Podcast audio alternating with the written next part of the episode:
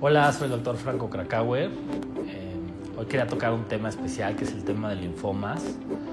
Los linfomas son, son un tipo de cáncer que se, se desarrollan en los ganglios linfáticos. Ganglios linfáticos tenemos en prácticamente en todo, todo el organismo. Entonces se pueden manifestar de diferentes maneras. Una de las, de las primeras manifestaciones es cuando encontramos que hay un nódulo palpable. Es una bolita en una zona este, donde hay muchos ganglios, por ejemplo, en la ingle, en la axila, en el cuello.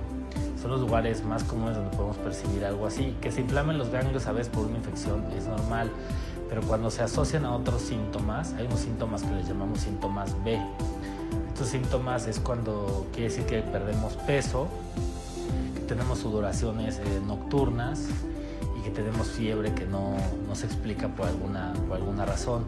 Entonces estos síntomas B, con aparte un nódulo palpable, nos, nos puede dar, clínicamente podemos sospechar un linfoma de varios tipos.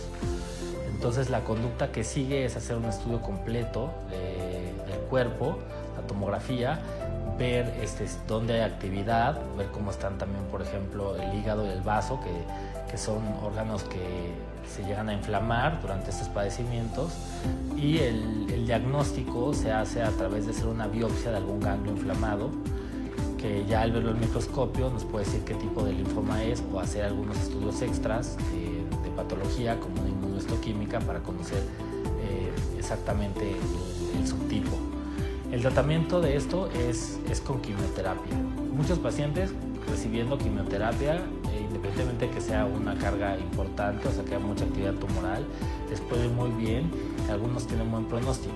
Entonces, eh, cuando tengamos un nódulo palpable y tengamos estos síntomas, hay que acudir al médico, no hay que dudarlo y, y bueno, tener un diagnóstico temprano nos va a permitir empezar el tratamiento antes y de esa manera mejorar el pronóstico. Si quieres conocer 25 estrategias claves para vencer el cáncer, da clic en más información.